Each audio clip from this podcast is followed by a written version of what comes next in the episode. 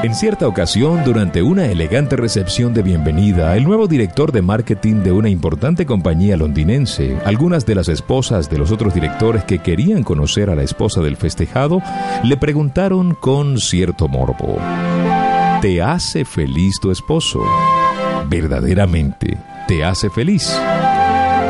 El esposo, quien estaba en ese momento no a su lado, pero sí lo suficientemente cerca para escuchar la pregunta, prestó atención a la conversación e incorporó ligeramente su postura en señal de seguridad y hasta hinchó un poco el pecho, orgullosamente, pues sabía que su esposa diría que sí, ya que ella jamás se había quejado durante su matrimonio. Sin embargo, para sorpresa suya y de los demás, la esposa respondió con un rotundo no. No me hace feliz. En la sala se hizo un incómodo silencio, como si todos los presentes hubieran escuchado la respuesta de la mujer. El marido estaba petrificado, no podría dar crédito a lo que su esposa estaba diciendo, y menos en un momento tan importante para él. Ante el asombro del marido y de todos, ella simplemente acomodó enigmáticamente sobre su cabeza su elegante chalina de seda negra y continuó. No, él no me hace feliz. Yo soy feliz.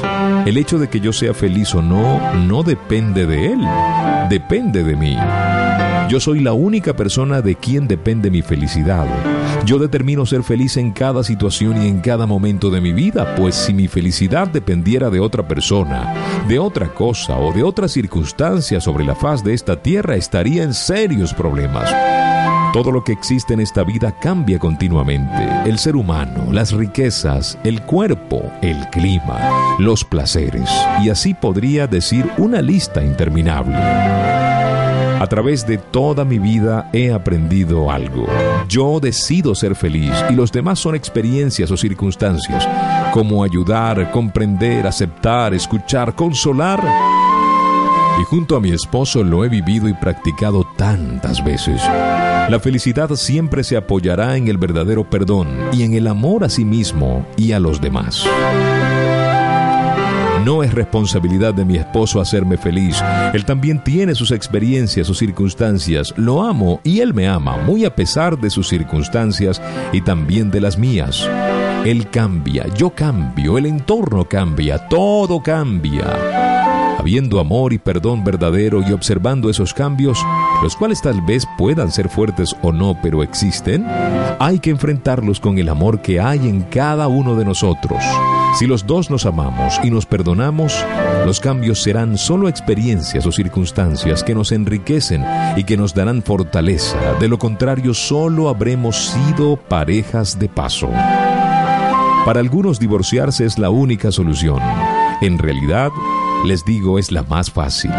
El amar verdaderamente es difícil. Es dar amor y perdonar incondicionalmente. Vivir, tomar las experiencias o circunstancias como son, enfrentarlas juntos y ser feliz por convencimiento.